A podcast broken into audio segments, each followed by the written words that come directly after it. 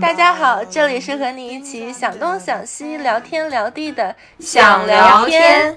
我是近三个月以来，除了日常吃喝，只额外消费了五百块的杰西卡。我是经常半夜三点半在多个购物软件反复横跳的瑞娜。我是最近花了快三千块人民币买了两条大金链子的大宁，真的假的？大宁，而且是镀金的。详情请听之后分解。对，熟悉我们的朋友都知道，我们三个都生活在悉尼，因为悉尼最近这个疫情啊又反扑了，然后咱们仨已经好久好久没有线下愉快的录节目、撸狗子了吧？真的是，感觉有两个月至少了。对，我们三个就只好就是视频聊个天，catch up 一下的时候，就说，哎，最近有什么新鲜事想跟大家聊一聊，然后就想到说，正好啊，这周我是拿到了我这个财年末退的税，我觉得可以给大家科普一下这个退税啊，就是澳洲这边每年七月一号就是一个新的财年，所以在新的财年的时候，你就可以去。报你去年个人的收入，嗯，一般来说你可以拿到一部分税会退回来，嗯所以大家都会在退完税以后手里就有一笔小钱，想说可以花一花。是，然后每年到这个时候，各大商场也是会有著名的这个 end of financial year sale，就是财政年末的这个促销打折活动啊、我是拿到了这个退的税以后，我想说，哎，犒劳一下自己，买点啥，然后我就疯狂的浏览各种购物网站嘛，因为线下都关门了。然后结果一圈下来，我实在是没有发现有啥让我有冲动下单的东西。啊，真的吗？我这还没有退税，我都有很多想要冲动下单的东西。哎，真的，所以说我就想说，不如我们来聊一聊消费这件事情。哎，俗称花钱，俗称买买买。对。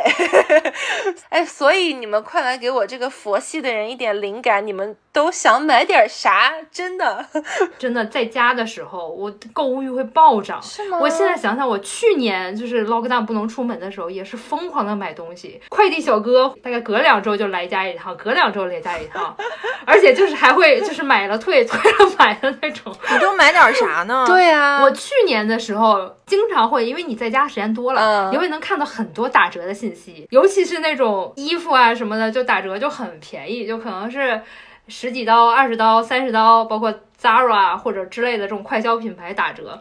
然后我就想说，反正它也可以免费退，那我就嗯。先买，买完了试，试了不合适就退，就反正就 去年这个时候就一直在干这件事儿。你也不嫌麻烦了，因为你退的话，你就不像国内，你是可以打一个电话，快递小哥就上门来取，在这边你是要去到邮局去寄的吧？对，就还要自己包好，然后自己拿了个包裹去邮局，就有种就是自己在家逛了个街的感觉。我今年就理智一些，嗯基本上这种的消费可能就买过一次，啊、那很少哎，嗯，但是还是抵抗不住我想买东西的那个心情。就包括昨天在准备这个题的时候，嗯到半夜了，我还在看，因为最近开始恢复了，每周要跑两次，大概五到七公里的步，然后就说，嗯哎呀，那是不是得给自己入一双好的跑鞋？啊，疯狂的看各种评测什么什么的东西，然后还有就是，如果我收到那个宠物网站的打折，哦基本上只要有打折，我一定会买。控制不住你自己。嗯因为你要给狗 囤狗粮嘛，就它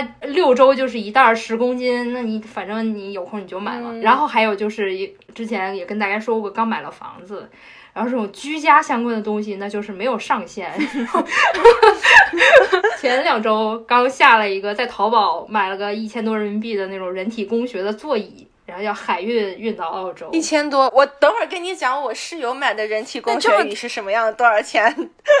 是，这已经是就还嗯，比较理智了，就是哎呀，改善生活质量。这么听来，瑞娜的这个消费欲还是挺旺盛的。我一直以为你是一个比较反消费主义的一个人。我一直也是这么以为的，所以感觉后面我们应该聊一下我是怎么变成现在这样的。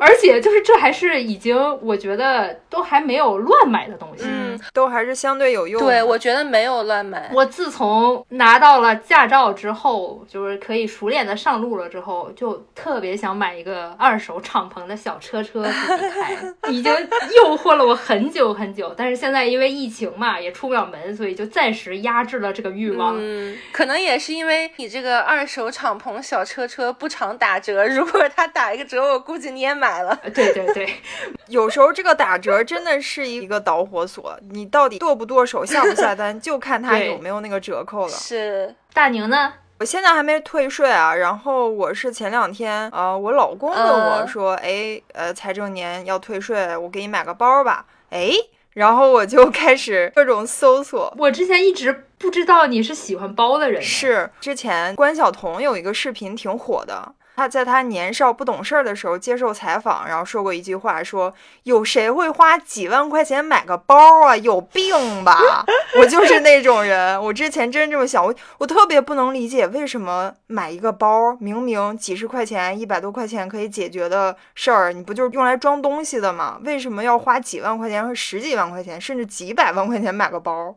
结果现在我也加入了买包大军，就真香了，对对对是吧？之后可以详细的分析一下我那个变化过程。哎，杰西卡，那你最终真的什么都没有买吗？我有几条冬天穿那种长的居家裤，因为我已经有一年多都在家办公，你们能想象到吗？就是天天都是穿睡衣的这种，好爽啊！对，所以我这几条就之前很久以前买的都是 Kmart 买那种比较便宜的，呃，十几二十块钱这种，他也不知道为什么就会穿出洞。质量不好呗，Kmart 能有什么好？对，它那个棉估计也是没有质量很好的。Anyway，你一旦那种裤子就是那种质量的布有了一个小洞以后，你放到洗衣机里面洗，然后这洞就越来越大，越来越大。这段要是让咱妈听到，会多心酸！我闺女已经过上了跟我当年一样的生活，要打补丁了，这个裤子。我之前一直没有当回事儿，因为他在裆那边，也天天在家，也不影响美观，也没人注意他。直到我最近发现，那个洞真的是被我越洗实在越大，穿不了了。真的变得跟那个小孩子穿的那种开裆裤一样。然后你你可以把它留下来，以后给你儿子穿。想说不行，这个东西看来是必须要买，所以我就上网买了买了几条新的，质量稍微好一点这种居家裤子，因为而且也不贵了。对，除了这个之外，我就买了一个特别好用的东西，我有点想给你们种草。快来快来！你知道，就是女生头发长了以后，它会打结，会掉头发。嗯，我前段时间就是觉得我掉头发有点多，搜了各种各样的那种防脱或者是生发的那种精华，然后最后定了一个我觉得各方面测评下来，我觉得比较靠谱的，然后就咬咬牙买了，还挺贵的，其实是就一百五十毫升要九十六刀。哦，那真的挺贵的。嗯，九十六刀大概就是有五百块钱人民币吧。要管用吗？说到这儿，就是我想跟你们种草的地方，我觉得真的很管用。我用之前和用之后，明显就是你随便拨头发的时候，感觉发缝真的小很多。我觉得它其实也不见得是会让你生发，但它至少是肯定有让你的头发强韧和粗一点，视觉上看粗一点不。太容易掉了。对，现在头发是比之前能够经得起更强的拉扯了。这个护发精华我觉得特别好用，这是我近三个月以来花的最大的一笔花销。这都是非常有必要的花销呀。改天把你那精华推荐给我，我也非常需要。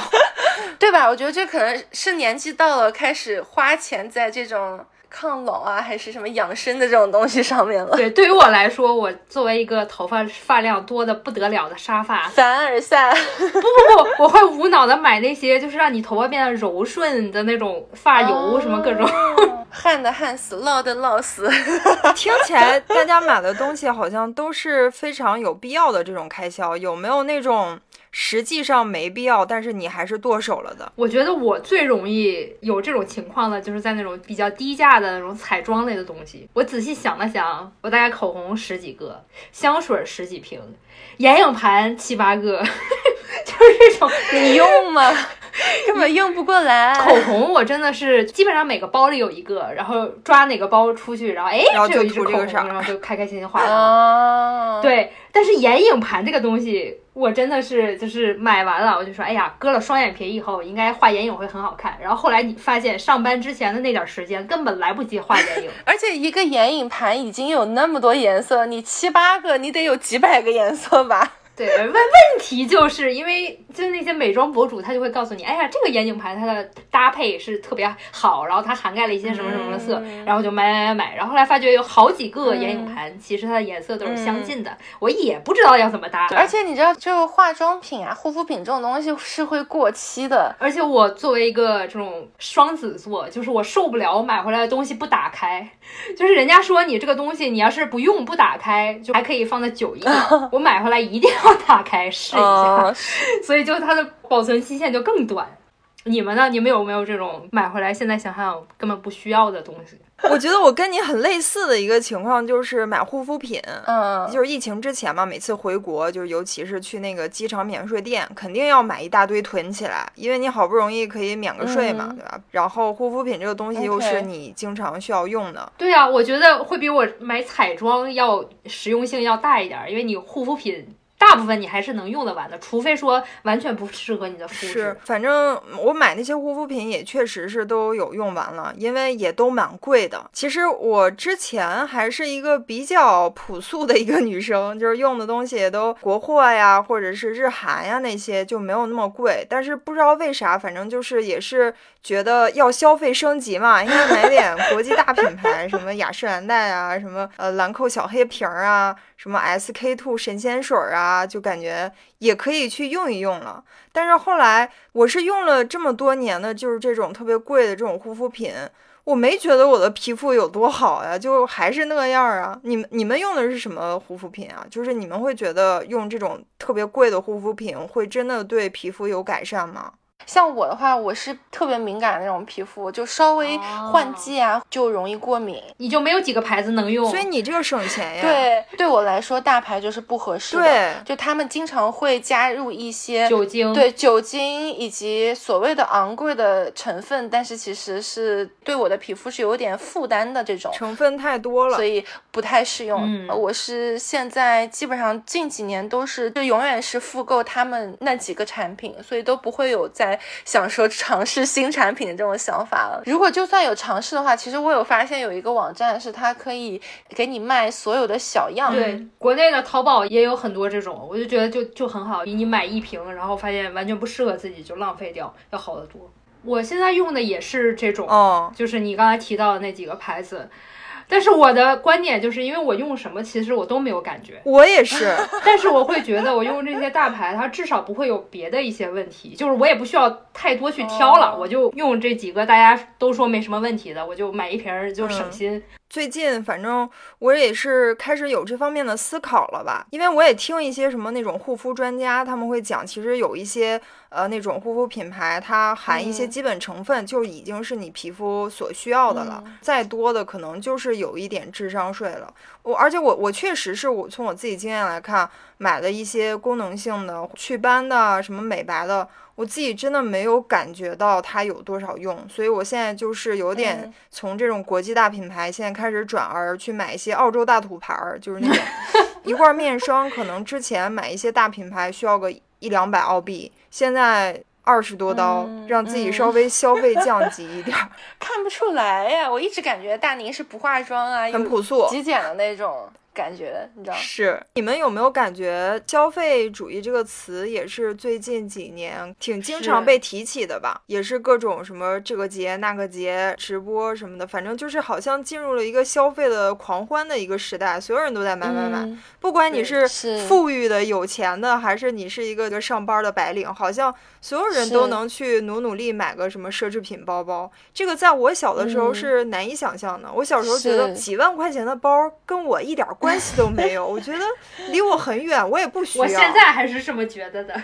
我也是。但是你看现在刚上班的那些白领儿，他们也会什么背个香奈儿、背个 LV 什么的，就是好像变成一个很普遍的一个事情。尤其是我听我国内的那些朋友说，是这样的，就是基本上发月工资拿到手就会去买这些东西，因为你看到你的同事，哎呀，都背的是这种包，你也会有这种压力，觉得自己应该是跟他们一样。为什么要大家都要一样？这我就特别不理解。而且你看那些大牌的包啊，可能白领。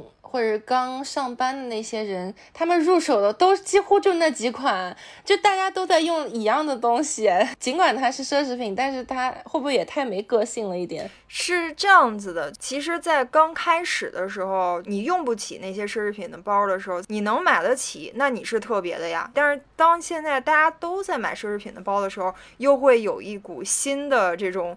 浪潮就是小众品牌的包包啊，对对对对对，designers bag，对吧？很贵也不便宜。对啊，你想要满足自己追求这种个性化的需求，那我 在这儿等着你呢。反正你都逃不出。而且最近我在看一个电视剧，也是挺火的，叫《我在他乡挺好的》。呃，孙千演的那个女白领嘛，她就是一个月光族，然后工薪阶层，工资也不多，但是她就宁愿。呃，花光所有的这个月的工资，再加上可能借点花呗什么的，然后就去买个奢侈品的包包。我特别不理解，我也特别不理解。我觉得他就是一个被这种消费主义裹挟的一个非常典型的例子。一开始她男朋友是给她买了一个。就是那种高仿包，可能花了几百块钱，然后她要特生气。哦，我看过有公众号分析，就是她那个设计情节还挺逗的。就她一直让她男朋友给她买一个包，她男朋友实在熬不住了，买了一个包。她正在那翻的特别开心，发现这个包的底下有一张就是好评返现卡，就亲给好评，然后就很生气。他又觉得我们在一起这么多年，你连给我买个真包你都舍不得，那你对我的感情是不是真的？其实也这里面也有一些，我觉得商家洗脑的套路在里面。有一些广告就觉得啊，真正爱你的人肯定会舍得给你花钱，或者说呃，你是一个精致的都市女孩，要对自己好一点，就是总是会有这种东西。有之前听的特别多，什么啊。作为一个精致的猪猪女孩，怎么能没有一套 YSL 的口红？一整套，几十个，是。包括其实我觉得，哎，最大的这个叫什么洗脑骗局，不就是钻石吗？这钻石完全就是什么跟那些钻石品牌捧起来的溢价，它又不是一个什么流通的货币，它也没有什么增值的效果。然后他还拼命的告诉你说，你的男人如果爱你，他一定会给你买一个钻石钻戒的，就是这样吗？花几个月、半年的工资买了那么一块石头的男人才是爱你的吗？这种捆绑型的广告，其实我觉得挺扭曲社会价值观的。我前天还在跟我男朋友说，我说非常郑重的跟你说。我们以后要求婚，还有结婚，我真的不要。就是这不是说试探你或者怎么样，我就觉得你首先你花了那么多钱，然后买回来它挺烦人的，你带着吧，洗菜切菜也不方便，摘下来还容易丢。然后而且 它那么贵的一个东西，我真的不知道应该怎么对待它。真的是，还不如带你去旅趟游呢。是吗？就是真的是，像我今年过生日的时候。土哥就一直一直在问我，说你到底要什么？要什么？要什么生日礼物？然后我就一直，我我也不缺什么，我啥也不缺。你知道我这么佛的人，我就说你自己想，自己想，自己想。然后最后 当天他就给我想了一个什么？他当当天就把我带到 CT，然后直接带到那个 Tiffany 的店里面买了一个戒指。哇！然后我当时非常惊讶，我完全没有想到他会一拐就把我带进去。然后我就想说，真的吗？我说。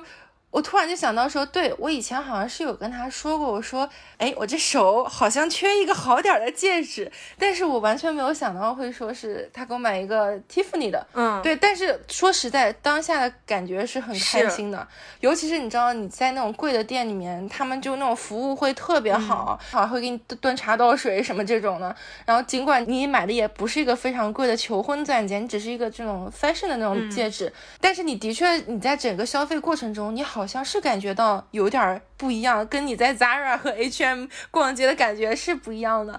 然后我戴着戒指吧，非常开心，也天天都戴着，直到有一天，大概戴了没几个月，有一天我就突然发现，哎，戒指呢？啊，没了，丢了吗？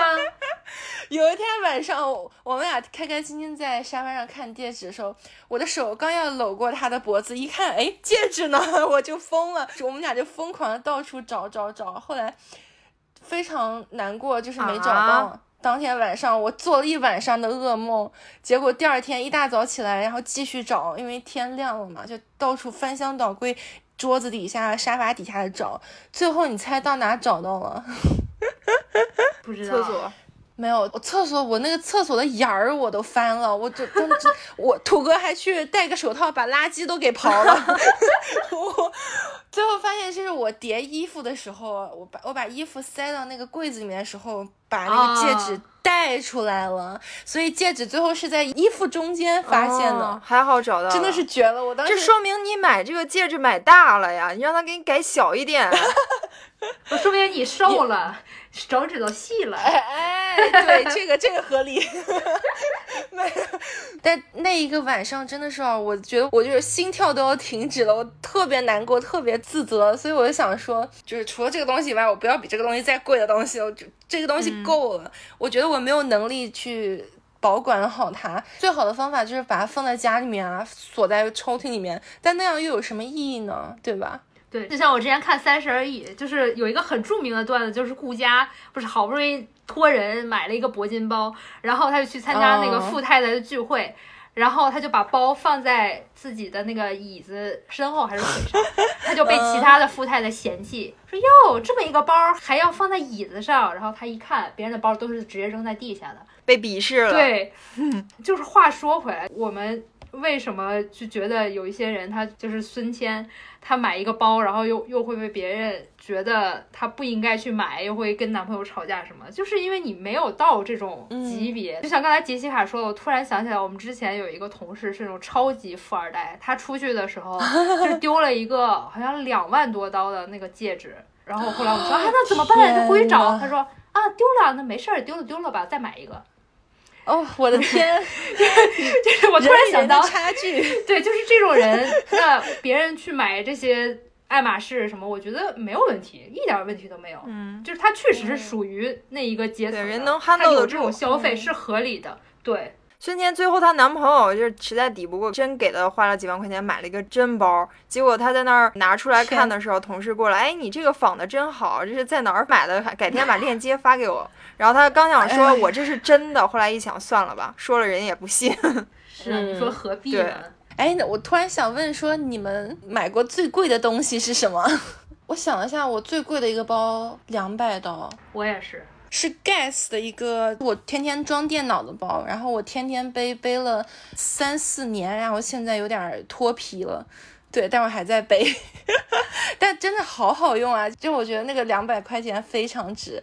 除了这个以外，我基本上包都在，也没几个包，反正都在一百左右吧。我一开始跟你是一样的，就是我觉得包是一个功能性的东西，我并不觉得需要花几万块钱去买那个牌子。但是是嗯，是怎么着，就是开始改变了呢？就是嗯可能 跟你那个买戒指的有点像，就是跟我男朋友交往一段时间嘛，反而是他觉得我想给你买一个好点的包。我说啊，你要给我买好包，行啊，那我们去逛逛吧。然后我就一开始逛的都是那种比较中端的一些牌子，就可能几百块钱一个包那种，我觉得已经够用了嘛。嗯我去逛那些店，然后他又觉得。哎，不好看，不好看。最后我们进了 Celine 的那家店，不过南哥可以啊。对，就是进到 Celine 那家，就当时还是 Phoebe Philo，就是那个女的设计师在的时候的那个 Celine，、嗯确实是你进去那家店之后，就感觉它的那个设计跟其他你逛的所有那些包店的感觉都不太一样。就我们俩都有这个感觉，而且我们俩同时都看上了一款包，就觉得就它了。当时一看那个价钱，我我当时还觉得哇，不要花这么多钱买个包吧，但是他就挺坚持的，多少钱？我请问？两两千多澳币吧。哦，嗯，有一万块人民币了吧？我就觉得，嗯，这是一个我之前绝对不会去买的，但是因为当时我们俩都蛮喜欢那款设计的，而且我又觉得说，既然男朋友想给你花这个钱，就成全他吧。像土哥带杰西卡去买那个 Tiffany 的戒指，杰西卡肯定也是觉得啊，其实我不需要这么贵的戒指。嗯但是你这个好意，我觉得所以这个时候就应该去责怪我的男朋友，你怎么回事？你怎么没有这种好意？你知道我我当时在那个店里面的时候，我觉得我自己特别土包子。我嗯当时是按捺着我自己的那个想要跳起来的心，因为真的我如果是平时我们俩自己的话，我肯定就跳起来了。我就说哇，就这种样。但是当时就是那个店给我的感觉就是我不能显示的那么轻浮，我必须要展现出我好像经常来这种店的那种感觉一样。所以我整个过程我都是是另外一个人端着的，就是。对，都是端着的。那个姑娘会问我说：“哎，呃，要不要试试这一款？要不要试那款？或者呃，你喜欢的是什么样的风？就想要了解嘛，然后嗯帮我们挑嘛。完了，我就特别端着，我就会想说，嗯，不然的话要呃再再再简约一点的，或者还是再怎么怎么样一点。我但其实我脑子里面。I have no fucking idea，你 know，就是我懂我懂，跟我第一次去买那个包的感觉是一样的。然后我也要装的，就是好像经常来你们店逛一样的那种感觉，就是要宠辱不惊，有没有？很神奇，我从来没有这种感觉过，从来没有说是啊，我会需要为了什么别人的眼光装一下的感觉。但是那种场合就是无形的嗯让你有这种压力，我不知道为什么，但是不是一种呃难受的压力，是一种 觉这就是为什么我既不爱买这些东西，我也不爱去逛街。就算是那种店员不理我，我也会很烦。我觉得逛半天，然后 又觉得好像挺贵的，又没有特别想要的东西，嗯。然后又挺浪费时间的，所以就唉嗯算了，索性就跳过这一拍，也不用给自己这种难受。对，但是特别搞笑，就我们俩一出那个店门，然后就跳起来，然后就就跳了一会儿，然后就就蹦蹦哒哒的，就左看右看，就是仔细的端详了刚才在店里没有仔细端详的这个戒指，就 是原形毕露的感觉，你知道？但是后来我就发现，他其实也是享受在那个店里面付钱的那个瞬间的，你懂吗？就是我觉得有哎，我觉得就是你要给他这个机会，现在所有的男观众全部取关我们我们我们这不是一期反消费主义的节目，怎么回事？就是他有时候他是有这个合理性的，我觉得。就可能杰对于杰西卡来说是那个戒指，对于我来说是一个奢侈品的包包。你可能有那么一次拥有，你会记很久，然后你你会回想起来，你也会觉得啊，你能感受到他对你的真心，而且他是舍得给你花钱的。刚才杰西卡描述的那个出出了店那个蹦蹦哒哒的那个状态，我就想起来，我买完房是这样的，嗯可能那个包包对我来说刺激不够大。是直接送你个房可，能是。anyway，反正我当时是后来是跟大家说，OK，这个可以了。当当时我是丢了那个戒指的时候，我才是想说，算了，这种贵的东西还是不适合我，就普通点儿可以了。哎，那我们来回忆一下，就是我们是怎么走到如今这一步的。这个非常值得好好聊一聊。我觉得之所以我们会变成现在这样，就是因为现在的商家实在太狡猾了，这些购物软件实在太好用了。是，他们有一百种方法来刺激我们购物，哎，真的是。对呀、还会偷听我们说话。这个我真的蛮想讲的，因为大家其实现在应该都知道了吧？就是现在我们手机里面这个 AI 呀、它都是会听你说话，嗯然后给你推送的，嗯对吧？但是当我第一次发现的时候，真的蛮让我震惊的。现在还记得很清楚，那一次是就我跟我一个好朋友吃饭的时候，我们就是当时在各种聊画眉毛的产品，嗯完了吃完饭以后，我们各自刷手机、社交软件啊、Instagram 什么的，就铺天盖地给我们推荐各种眉笔的广告。哇塞，真的，其中有好几个牌子，完全就是我们当时聊天提到的，然后我就震惊了，我真的觉得太可怕了。有一种被偷窥的感觉。然后我当时就是做了很多 research 啊，这样，然后才了解是怎么回事。不知道在听我们这个节目的朋友是不是完全了解？我觉得可以说一下我的这个 research 结果。嗯你知道我们手机里面你下那些 A P P，你第一次登录的时候，它都会问你允不允许麦克风，允不允许这个 camera 嘛。对，然后你都会选择允许吧。像什么抖音啊啊这种，你需要自己去上传视频啊，有一些上传音频的时候，你都会想都不想就选允许的吧？对啊，那肯定。是，当你允许的时候，其实这就满足了第一个被偷听的条件。然后之后呢，它还会让你再勾一个，就是同意使用条款，很长很长很长。大多数人，包括我，我觉得百分之九十九人都是看都不看，直接勾 yes 了吧？对，因为你不勾没法用啊，这个东西。对，不勾也不给你注册啊什么的，所以大多数人都勾了。当你勾了这个 yes 的时候，又是满足了他同意让他偷听我们信息的另外一个条件。所以接下来，你凡是你使用了这个 app，然后你没有在后台关掉这个 app 的话，它其实都是在截取我们的对话。哦，对，然后传回他们的大本营、大数据，那么一分析一运转，就可以给你精准的推荐你的广告，其实是挺吓人的吧？我就记得，就是之前我为什么不用安卓的手机，就是因为安卓的手机它每一个软件让你勾一堆的权限。就是我在用安卓的手机，然后下载一个那个吃鸡的那个游戏，嗯它让我给它短信和电话的权限。我打个游戏，为什么你要访问我的电话？然 后我就很生气，嗯所以我就开始会以为，就是你在用 iPhone、用苹果的这些，因为它也没有让你选这些乱七八糟的权限，我就觉得它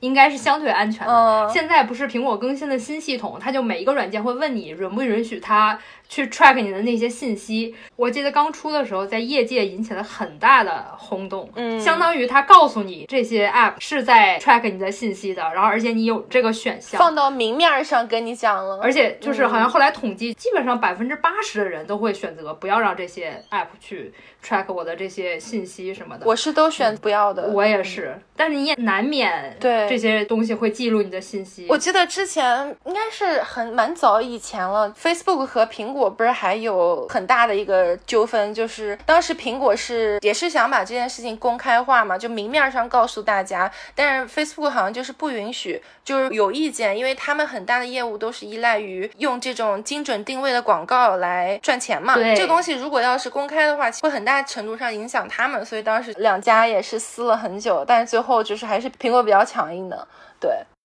然后之前就有一个很有名的吐槽，我不知道你们有没有看过，就是说 Facebook 可以在你怀孕之前就知道你有没有怀孕，通过你的各种搜索啊，各种偷听你讲话，给你画一个非常精准的用户画像，嗯，我觉得蛮搞笑的。还好我不怎么用 Facebook。所有的软件都是这样子，是的你像我们在嗯学 marketing 的时候，就是老师有教过，就是每个人每天其实会接收两千到三千个这种 marketing 的信息，这种嗯就是促促进你消费的信息。啊真的是然后你接收到这么多信息，那你哪些会转成消费呢？对转化率，就是这一个产品的信息在你面前出现七次，但是它要怎么出现七次在你面前？那肯定就是靠这些啊！你首先，你就像杰西卡他们谈到了眉笔，然后他在 ins 上给你出现一次。social media 上面，对，然后过两天他可能又去你别的网站，这么反复的横跳，然后让你知道这个品牌，知道这个产品，你最终就消费了。他们就是靠这个来挣钱是的。你刚才说的这个是，其实现在非常成熟的一套 digital marketing 的一些工具，嗯非常好用，就是跟你的搜索引擎是关联的，他们有一整套数据库，嗯就能知道谁是搜索了什么关键字。所以，比如说我是一个公司，比如说我是卖口红的，我就会给你一些跟我口红这个业务相关的一些关键字，比如说口红，比如说呃什么斩男色什么这种关键词，嗯然后他们就可以让广告出现在所有搜索过这些关键字的人的浏览器的各个角落。是就是你去哪儿你都能看到这个广告是跟着你走的。对，这种 marketing 就非常垂直，是所以国内的几个大厂为什么发展的这么好？就是因为他们的这种个性化推荐，还有用户画像做的太精确了。嗯，我现在就很害怕在某个 红色小软件上点一些东西。啊之前我真的好死不死点到了一个那种大腿抽脂，哦天哪，那两周我那个界面没法看，全是包着纱布全是，大腿，是，哎呦我的天！这给你劝退了已经。太可怕了。但是你不得不说，你作为一个广告主来说的话，这是一个转化率非常高的方法。是的，我觉得除了这个之外，那些双十一、什么六幺八，包括澳洲的这种嗯，财年末的促销也是，哇，太坑人了！我是完全受不了这种 打折节的诱惑。是打折节不要太多，嗯三八妇女节也变成什么女神消费节什么这种 对，，尤其像国内的那种，它算法还巨复杂，但是算半天你会觉得，哎，好像是优惠了，然后我就买一大堆。我之前都是买到我国内的家，然后我爸就会不跟我抱怨，嗯每年到这个时候。我就成了传达室大爷，每天就在收包裹，那个快递小哥都已经认识我了，说你到底买了多少个，还有多少个，你能不能先跟我说一声？然后现在就是一到这种时候，我就会买完，然后直接海运过来。现在我还都在有那种海运的，大概十几公斤的那种大包裹，哇塞，还在海上飘着，都是六幺八那时候下的单，嗯你已经不记得买了啥了，当时。就是像拆盲盒一样，我已经完全不记得我。哎，那你是因为有这个购物节，所以你就会去逛一逛，看看你需要啥，还是说你平时就知道，哎，我要缺这些东西，你平时会记下来，然后趁着这个购物节打折的时候，然后就去搜索这些东西买下来？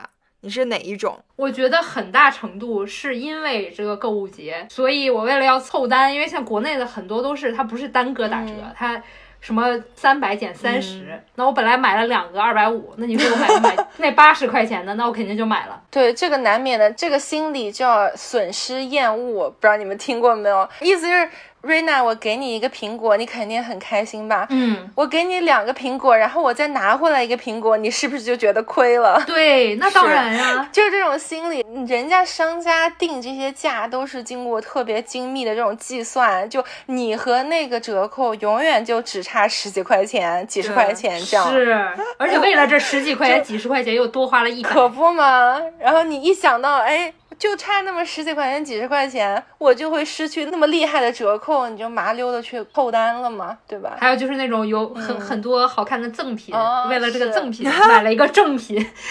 买椟还珠。嗯，你这让我想到就是小时候买那种杂志送那些玩具，有没有？嗯，对，杂志根本都不看，主要是为了玩具。是，我会包括买那个小浣熊干脆面，那根本不是为了吃干脆面，都是为了里面的小小浣。熊。原来小的时候我们就被操纵是过，哎，真的是。我觉得我相对来说还是比较理性的，就是面对这些购物节的时候，但是我就是经不住，比方说同事过来问你一句。啊哎，双十一你买东西了吗？你不准备囤点儿什么擦脸巾之类的？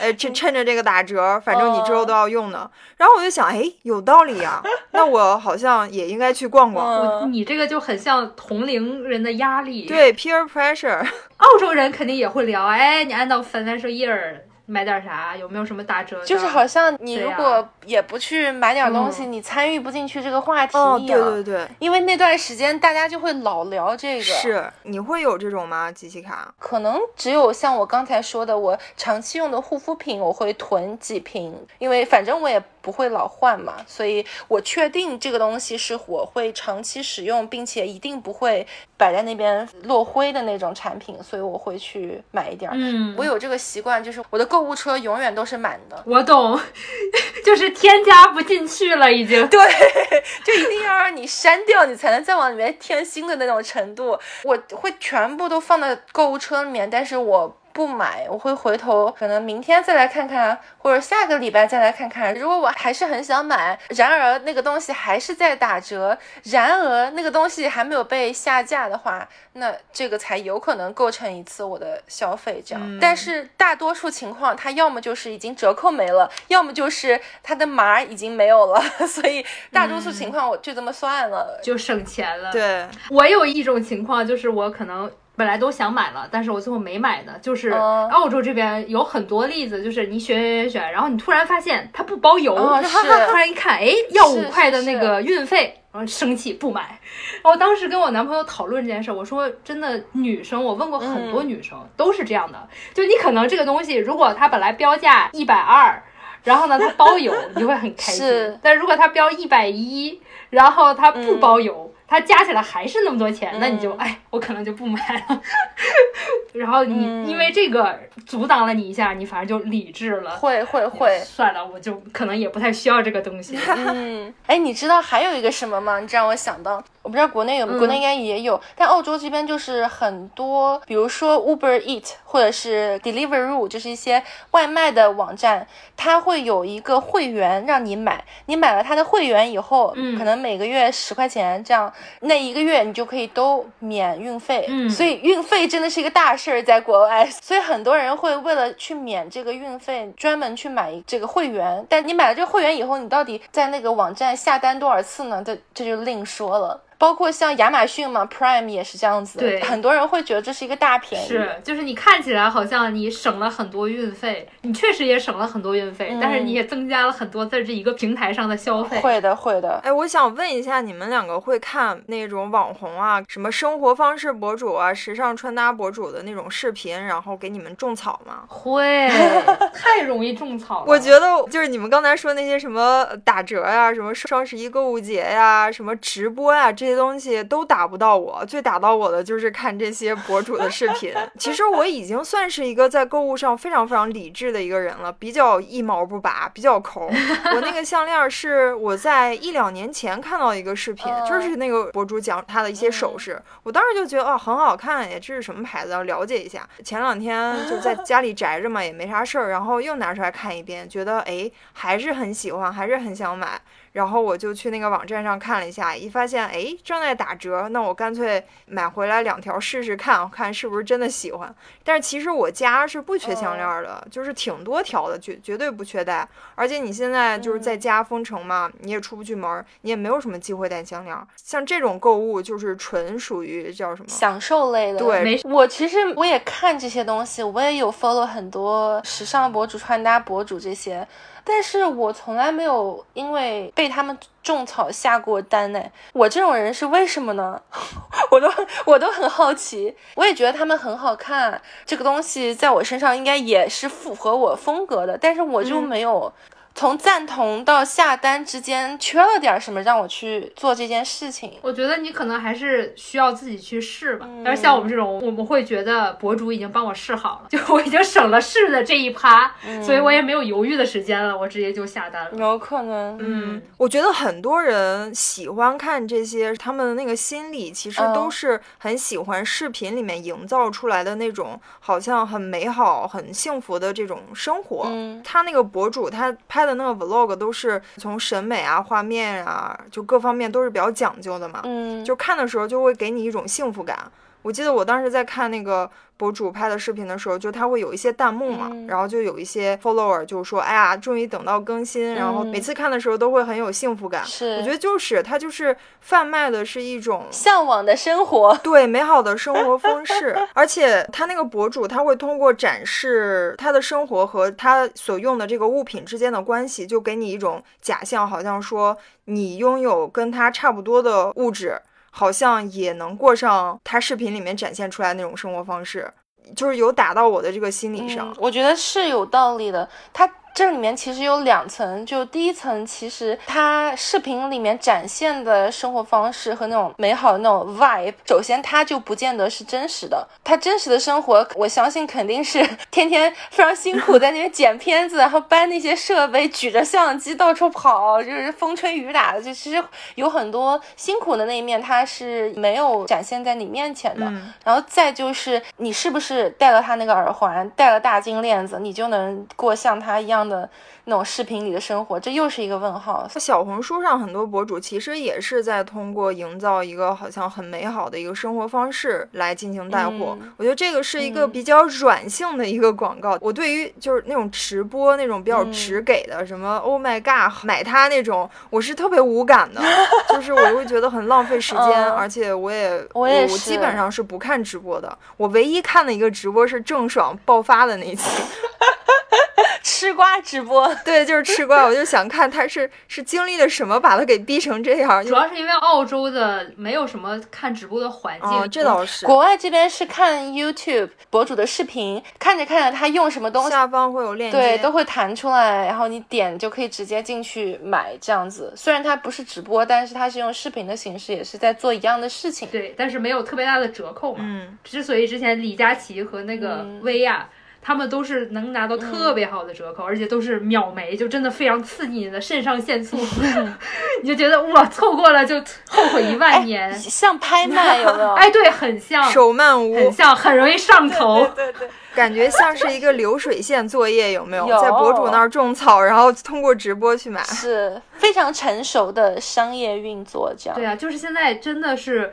成熟到不光你下单能大概一秒钟就把钱付掉，而且你没钱你也可以先借着花，对吧？我们有 花呗，是有有信用卡，甚至还有网贷花呗，是是。你看，像国外现在也慢慢有这种东西，就很多支付的软件是可以让你分期消费的。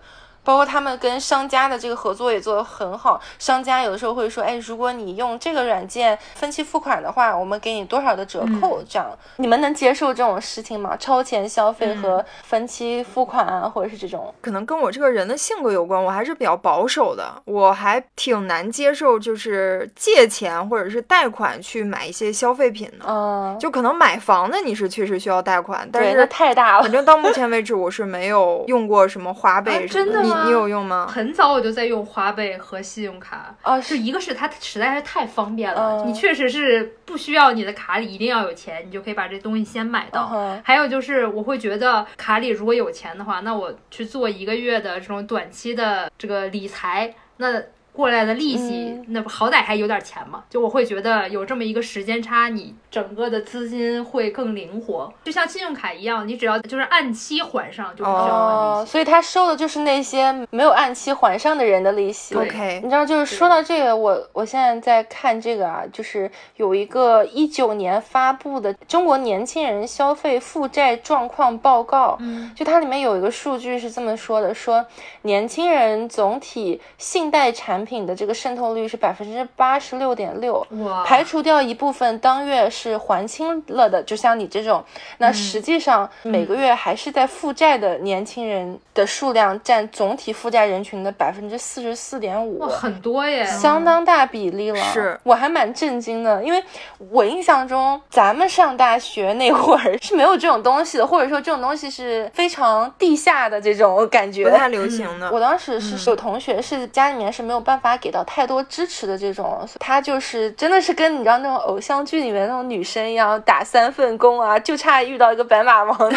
这种。她真的是每天除了上学之外，电影院、咖啡馆这种打三份工，然后来支持自己的学费和自己想要买的东西。每次深更半夜回到宿舍，还会兴高采烈的跟我们说啊，我今天在电影院打工，我顺便看了什么电影，超级正能量。对我刚刚看到这个年轻人这个。负债率，我就。有想到他，我想说，如果当年有这个非常简单的花呗啊，或者这种学生贷款方式的话，他会不会选择不一样的一个生活方式来实现自己的消费欲望？有可能吧，我觉得。对，但是是不是一个好事儿还要再看。如果说他发现，哎，可以不用这么辛苦的打工赚钱，也可以提前买到这些东西，然后会不会跌进这个漩涡里面，越花越多，之后这个负担压力会越来越大？因为现在不是。是有很多新闻说，那个年轻人还不上那些贷款啊，出现了很多这种不太好的社会事件。是有的，这就是说到你要怎么去管理你的欲望和你实际上能负担的这个值。之前还有看到，你知道就有那种专门地下给大学生贷款的，然后可能拍你一张裸照，然后就作为一个抵押，然后你什么都不需要付，你你就可以去拿一笔钱走。但是如果你还不上，你就完了。我觉得这种贷款特别不负责任，非常不好。嗯，它的出发的本意就不是为了让这个年轻人能还得上，对，它就是让你消费，然后还不上，然后去逼你做一些事情，就像高利贷一样。对你除了你刚才说那种裸贷，嗯，还之前还有那种加利贷，加利美人的那种，就是让这些女生拍一张照，看你长得美还是丑，美的话你借的钱就能多，然后让你用这个钱去做医美。嚯！哇，这看脸的对 这事儿已经渗透到了借钱了吗？对呀、他就相当于完全没有成本，他也不知道他之后会付出什么样的代价，能还上钱。那好说，嗯你还不上钱，他的费用会按照应该还的钱乘以百分之三乘以天数来收。嗯也就是说，如果他有四千块钱的分期还不上，过期二十天就要多付两千四。嚯，就相当于他的利息，这月利已经达到了百分之四十左右。你要知道，像我们在澳洲买个房子，对年利率才百分之二点多。是，然后，如果这些孩子还还不上他的那些利息，嗯，可能这个拍的照片就会被这些不法分子用来利诱。然后最后就有那种新闻，那些女孩要去卖卵子，为就为了还这个钱，就很可怕。被逼的走投无路、跳楼的都有。对啊我记不得是哪一年，但是有一年是这种新闻特别多。对应该就是那一年这种行业就是起来的时候吧。是对我应该也是早年间被这种新闻给吓到了，所以我和我整个全家人都是在这方面特别传统，就传统到什么地步？一零年之前，我们全家人都没有信用卡的，都在用借记卡，然后一直是到我一零年上大学之前，就高中毕业以后要跟我的朋友去泰国毕业旅行的时候，就你要出国，你必须要办一个 Visa 或者 Master 卡嘛，要一个多币种的这个信用卡。那个时候我才跟我妈去银行办了我们全家的第一张信用卡真。的吗？我是觉得，就像信用卡和花呗啊这种东西，它本身并没有什么问题，但是嗯我们的这个审核，就是对于什么样的人可以有多大的额度，是需要有审核的。就如果说我们是已经有稳定收入的，然后我确实是可以嗯偿还的，那你用信用卡没有问题。但是对于这种大学生，就是嗯为了诱惑他们去消费，去付不起逾期费，然后产生更坏的一些决定的话，那我觉得这就是应该法律禁止的东西。嗯比如说像我一样，你不是这种能够把这种产品啊玩的特别转，每个月就是这时间卡的特别好，或者说单纯的像我这种数学很差的人，我觉得还是悠着点儿玩这种东西。对，就是这个流行不敢也罢。对，我们已经说完了商家的那些套路，那我们现在该来分析分析我们自己了。不能光怪人家给我们下套。在没有被这个这个叫什么毒染的时候，我们曾经的自己是一个什么样的状态？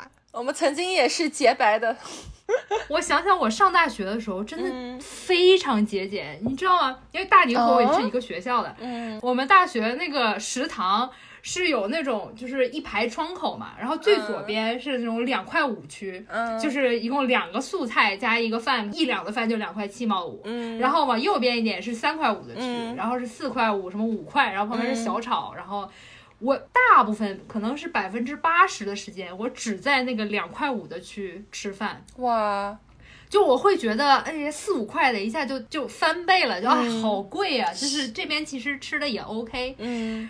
对我现在想想，我的天呐，那时候怎么可以这么节省？嗯是，我觉得我跟你好像相反。对，我觉得我现在是超级佛系的。我回想我上大学那会儿啊，我就觉得我当时花钱挺没溜的。但是在当时的我自己来想，其实我觉得我自己已经可会花钱、可会省钱、可会淘那种便宜货了。因为上大学那会儿，我印象是淘宝刚起来的时候，应该是我上大一的时候，淘宝第一次有第一届的双十一这样。哦对，就是那个年代。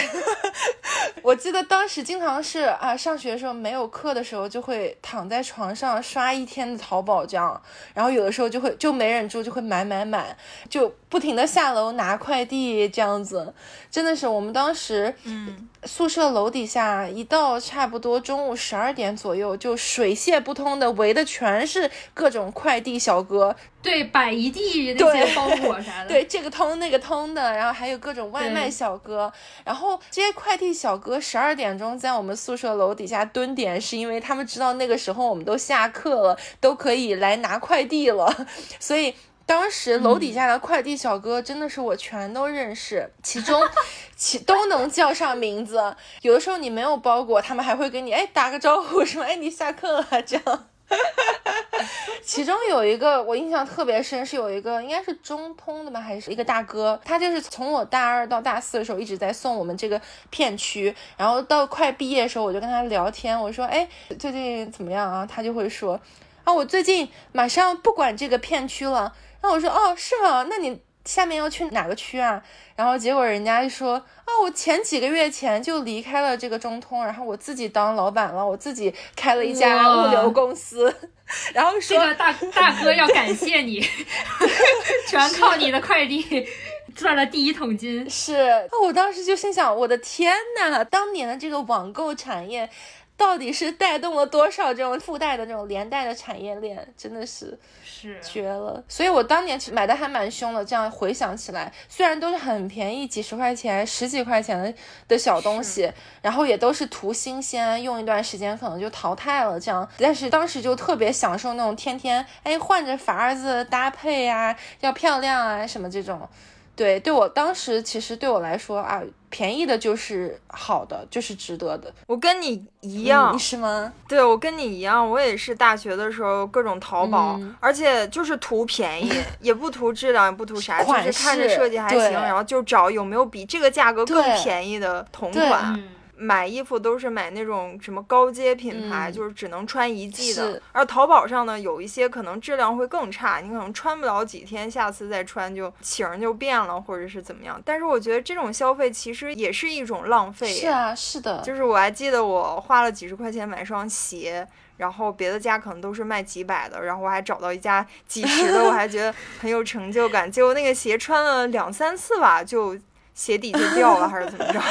是。反正大学时期就买很多这种东西。嗯，当年淘宝刚起来的时候，还不会有那种刷评论的，所以当时特别享受读那些评论，有没有？就仿佛是想从各种好评差评里面分析出来这个东西到底好不好，到底值不值得。对对对，就是前几年可能就是跟消费主义这个词开始兴起的时候，伴随着有一个词叫消费升级，我觉得你们应该都听过吧？嗯，有的，我我是觉得，对于我当年的那个阶段来说，其实消费升级是有必要的。就是你可能需要买一些质量稍微好一点，但不是说嗯让你穿那么一两次或者穿一季你就扔掉不穿了。是，哎，你知道吗？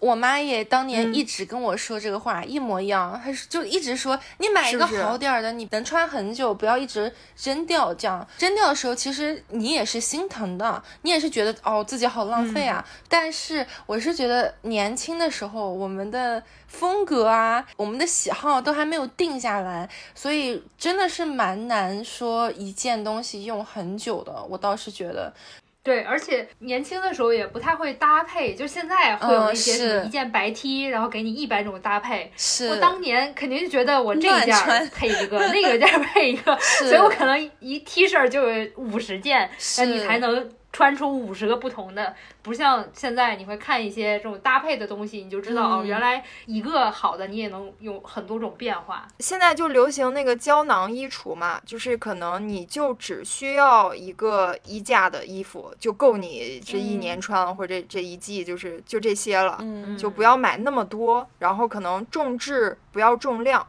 所以我，我觉得这个是我消费观上的一个变化。嗯我觉得我现在消费观也是跟之前完全不一样。像现在的话，就是如果这一个东西是我确实需要的，而且它能够用很久，比如说一件衣服的话，它可以用好几年，我觉得就算蛮久了。如果一个车子你能用十几二十年，那就是很久了。就是如果一件东西它是不会被短期内淘汰的，并且我会反复反复利用的，那它这个投资回报率就是值得我去花这个钱的。嗯就我是这么判断，就是我它的使用频次以及使用的年限，这样，我觉得这方面可能我也是有点受土哥影响，因为他就是一个搞什么投资啊什么这工作原因吧，有点他消费也是特别看这个长期的这个回报率。比如说拿车举例，就我们俩上班坐公交车都很方便，家楼下就是公交站，三辆车可以任你选择，半个小时之内到达单位，是还挺方便的吧？对，所以说车这件事情对我们俩来说就不是通勤的必须，可能就只是比如说周末啊去哪玩玩啊来开车用。所以我们到现在一直都还没有买车子。他就是觉得说啊，车这个东西你买了是。呃，按年限是贬值的，不像房子，你还可以是一个投资。加上现在的这个短租车又超级方便，你知道那个 Go Get 那个车嘛，短租车的公司，嗯超方便，手机 APP 直接打开点订，然后我们家对面过个马路就可以取车，然后它又有折扣，所以一点也不贵。这样来说，对比买车的钱，你买了车，你还要牌照，你还要保险，你还要加油，你还要每年还要养护，各种各样，所以对比起来的话，买车的这个投资回报率对我们来说就是不高的。但是对于我来说，我就会觉得像买嗯车这种东西，它是一个能够持续给我这种快乐的。自从我有了车，我就可以，比如说我周末想出去玩儿，我就嗯拔腿就走，或者是我要去见一个什么朋友，我就不会受到我还要先拿手机看看 Go Get 有没有我要的车，然后再去付款。所以我会觉得就是。像车这种东西，它就会在未来十年一直给我带来这种方便啊，这种开心的这种感觉。我记得我们家现在的车是一八年的时候，然后买的是我们老板的车，他卖一万八这个车，我当时工资拿到手一年才可能三万来块钱，我觉得哇这车也太贵了，但是我男朋友就坚持一定要买，然后我说那好吧那就买吧。后来买到了以后，现在再回想起来，就是一个是它这个价钱确实也蛮合适的，就是如果说现在我们买同样的一个车，它可能还能卖到大概这个价钱，呃，嗯对，而且就是我们已经开了有三年了，它的整个的耐用程度啊，包括它的好开的程度都很好。包括我之前去买一些二手家具，我们家沙发就用我们家车直接扛过来的。然后我们之前很多次搬家都是自己用那个小车一点点搬的。嗯，然后也包括我们去露营，塞一堆东西，带两个狗都能塞得下。所以就是现在想想，买那个东西还是开心的。嗯对。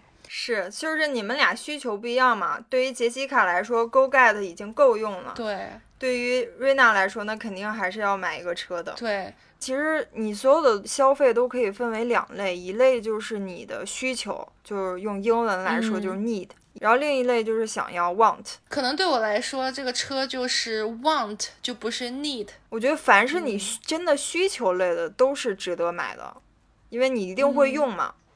但是我我觉得，像我们现在这种消费主义盛行的时候，它很多东西就是在培养你的需求。啊，这倒是。嗯，对呀、比如说，就我刚买的那个人体工学椅，我觉得我现在坐的这个烂宜家椅也挺好的。然后我男朋友就在疯狂的说：“哎呀，你去体验一下那个，你就会觉得你现在简直太难受了。体验过那个，你现在椅子根本就没法坐了。那你说这到底是 need 还是 want 呢？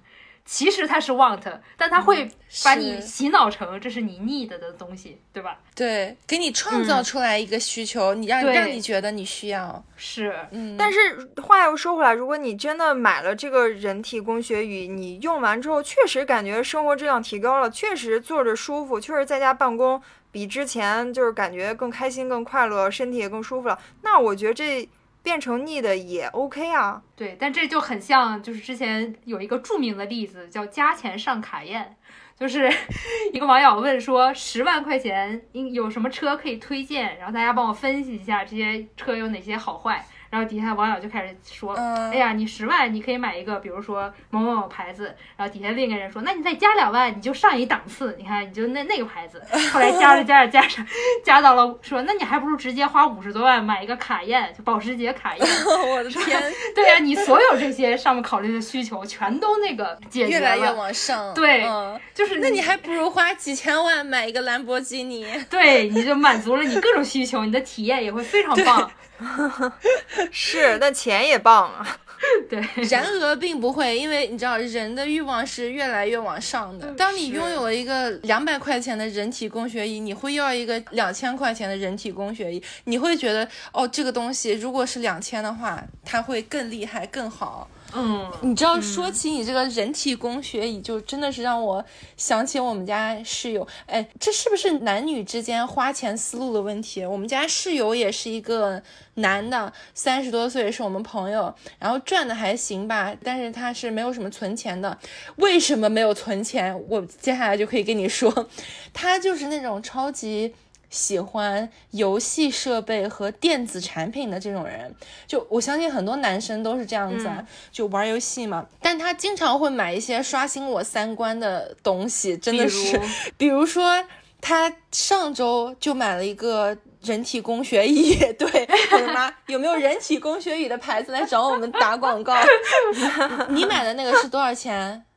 一千多人民币，他买的那个是七百刀，是三千五百人民币哇哇，一个椅子。七百刀真很贵。对，关键是他在七百刀这个椅子之前已经有了一个两百刀的椅子，人体工学椅。那个椅子是就是玩游戏用的嘛，它会有那边凹出来，然后可以支持你的肩膀，那个屁股两边也可以包住你的屁股。然后，对，有点像按摩椅，它可以底下弹出来，然后你脚也可以放在上面，这种。所以我当时觉得哇，已经很厉害了。所以他前两周拿回来这个七百刀的椅子的时候，我非常震惊。然后我说这个跟之前那个比有啥好呢？然后他就非常兴奋的给我解释说，这个就是垫屁股底下的那个坐垫更软，然后但是既软然后又硬，能够支持你长时间的坐在那个电脑前，也不会有一个屁股印子在底下，而且肩膀的地方更宽，因为他是个男生嘛，就更舒服。然后头还有一个小枕头，会可以垫你的颈椎什么各方面。但是这些功能在我眼里看，你完全就可以拿一个。椅子或者拿一个坐垫来解决，就你你知道吗？但是对他来说，这个完全就是需要而不是想要。嗯，我觉得可以把他的这个椅子推给你男朋友听，他说不定也会千万别，千万别，这我觉得男生真的会有这种跟我们非常不一样的欲望，你知道，他还会有一套各种各样的设备，你知道，光是键盘他就有三个了。之前有过那种，就是可以把你每一个键盘都抠下来，然后换的。嗯为什么要换呢？第一，它可以有不同的颜色排列组合；第二，它换过以后，你每一个键盘敲下去的那个 click click 的那个音都是不一样的械键盘。的那个感觉是不一样的。对，嗯，能够有一百多种不同的声音，敲键盘的声音，我当时听的都震惊了。我说啥？我说啥？你为什么需要有一百多种声音？然后他说这样你敲不同的键，你就会知道啊，它是不一样的。他已经有了，在我看来已经非常 fancy 的这种键盘。然后他这次又买了个新的是什么呢？你们知道吗？有一种游戏键盘可以从中间分开来，你可以把键盘掰开来成两半儿，因为人的肩宽是比键盘的宽度要宽，这样子你不需要肩膀 hold 着去够那个键盘，那个键盘。四百刀，真的是非常震惊我。他还告诉我说，这个键盘还不是最好的，最好的几千上万的都有，定制的是那种。这就是 虽然我觉得这种哦行为非常丧心病狂，我是绝对不会让我男朋友干这样的事儿的。但是我可以理解理解，对，因为你想想，对于我们来说，我们可能没办法理解他花四百刀买键盘，花七百刀买个椅子。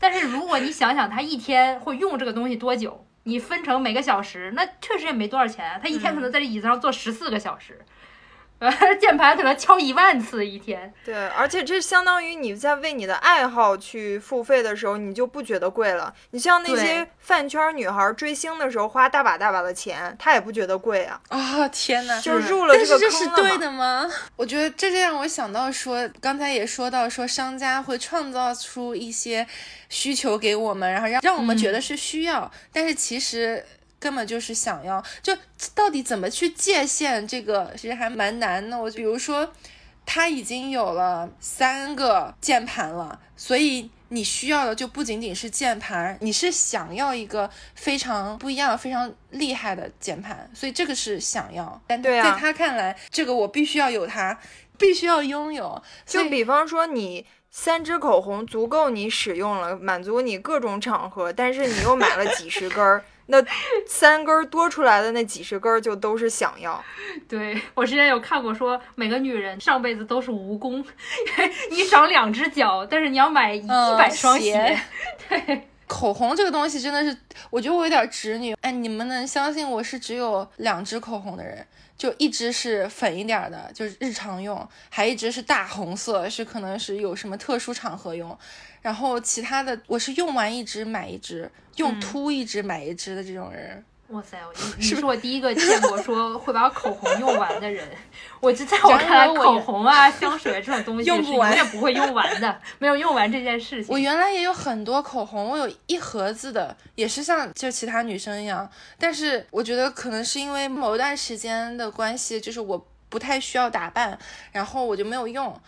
完了，回头一看，全都过期了，我就扔了嘛。扔完以后，我就发现，哦，我是不需要的。其实，我就发现原来，哦，这些东西其实是想要而已，并不是需要。那我觉得杰西卡，你这个扔掉口红就是一种践行极简主义的一种生活方式啊！我记得我第一次听到极简主义这个词，大概是在二零一四年的时候，有一个极简主义生活方式的一个纪录片，就是两个男的，一个叫 Ryan，一个叫 Joe，他们俩一四年的时候来悉尼大学做了一个演讲，然后我当时我记得是在一个平台上，就是看到有这样的一个活动，我当时还想说去参加一下，我因为我。一看极简主义这个词，我就觉得，哎，好像我还蛮极简主义的吧。然后我就挺好奇他们讲极简主义是什么样子的。呃，最后是因为就是时间上冲突吧，然后也没去。但是我就从那儿开始，就是去搜他们这两个人的介绍，他们在网上发的一些采访的视频。然后我就觉得，哎，他们宣扬的这种生活方式，其实跟我一直以来。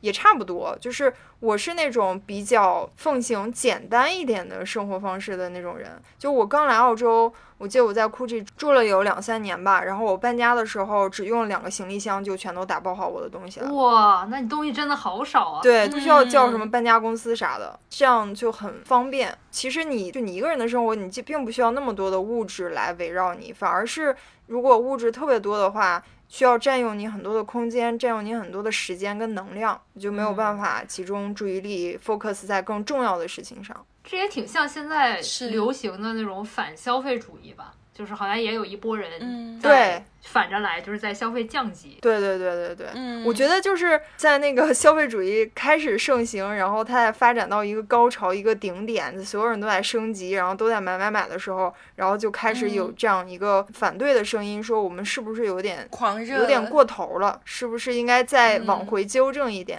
我是。在社交平台上看到有很多人在晒自己是怎么消费降级的，就还挺有意思的。是，反而是现在好像你在做一些消费降级的行为才是酷的，才彰显你是一个清醒的人。那我就想听听你们俩有没有一些这种反剁手的方法，或者是有在做哪些消费降级的一些行为？我是觉得生活在咱们现在这个当代社会，你想要。完全的去抵抗这个消费主义，其实真的挺难的，因为毕竟你看，大家都是个社会人，都需要社交，很多人都是多少会以貌取人吧，会看你会不会收拾自己吧，多少会有一点以你的这种购买能力来衡量你的价值，所以真的是有些条条框框让我们很难要去完全抵抗。但我觉得，就是你首先要有这个意识，你至少要知道这背后是有非常大的这个利益。驱动以及一整套成熟的这个商业运作，然后你才能看到被推到你眼前这些广告。你多问自己一句：凭什么他一件 T 恤多了一个 logo，它就是奢侈或者是很酷炫的那种象征了？就多问一句为什么，就可以让自己稍微冷静下来一点。你的这个购买的需求，它是真的是你自己自觉的一个行为吗？还是说你是被商家的所有这些套路或者资本主义的这一套？叙事给洗脑了，对。就是消费主义这套，它宣扬的都是你可以用钱去购买这些你想要的东西，好像是一种呃自由，或者是是一个对抗这种社畜生活的一种方式，好像一种反抗来的。但是实际上你想一想，是不是又是这些资本在掏空你的钱包？是，包括你知道我老听到有这句话，我相信你们可能也会听过，就说不要想着怎么去省钱，你要去想怎么挣钱。有没有听过这句话？有有有，是不是？还有那个钱不是省出来的，是挣出来的啊！对对对对对，就这就这种东西，你再仔细品一下，它不就是那种你知道高高在上的那种资本家对我们这些小喽啰的洗脑，让我们拼命的挣钱给他们花呗？就他们只管你花钱，他们才不管怎么挣钱是你自己的事儿，你自己去担心去，不管你是挣还是借还是去贷，都是你自己的事儿。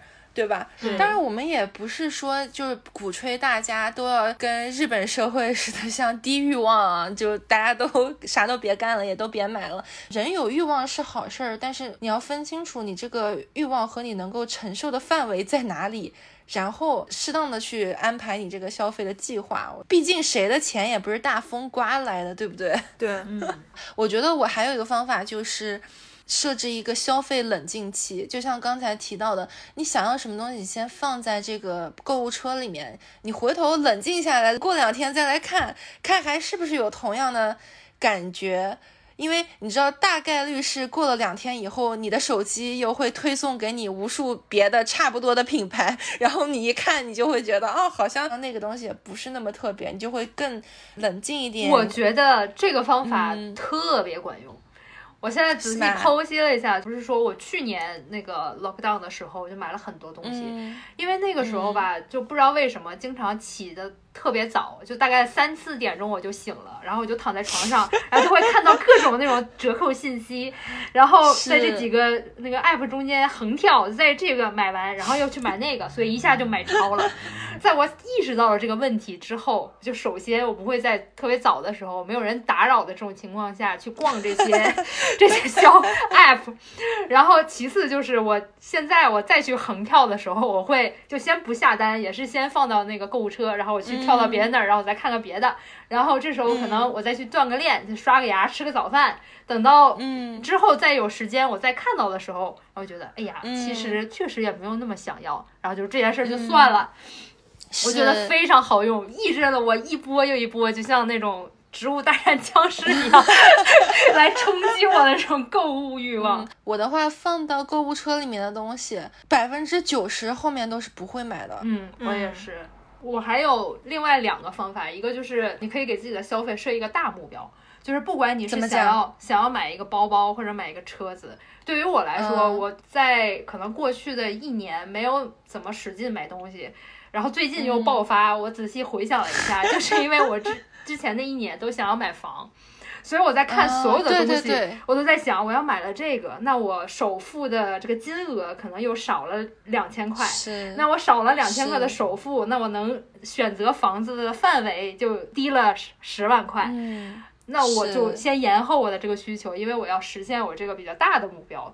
嗯，那如果说有的一些小伙伴就想说我，那我要买一个好的包，那你可能就会放下很多你本来想要这个小小手镯、小大金链子 这种东西，嗯。然后就先去满足你那个比较大的目标，其实也是是能延时一部分的消费。我跟你有点像哎，就是我今年不是在记子弹笔记嘛，我会嗯。每个月记一下我的 want 跟 need 是啥，我需要买的东西和我想要买的东西。那想要类，我就会要求自己，呃，不像 need 类，need 类你就是需要你就去买，就不需要考那么多。想要累，我可能就会给嗯自己设一些其他的目标，比方说，我希望我的播客的订阅能达到多少，我要努力，然后达到多少作为一个奖赏，我在想要类哎呀的这上面选一个给自己作为奖品。